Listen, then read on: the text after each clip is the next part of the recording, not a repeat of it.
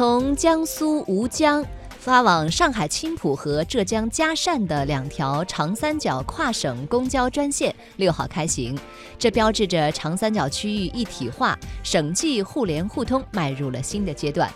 这次开行的两条跨省公交线路单程的运行时长分别是五十分钟和三十分钟，票价是五块钱，而且支持手机支付。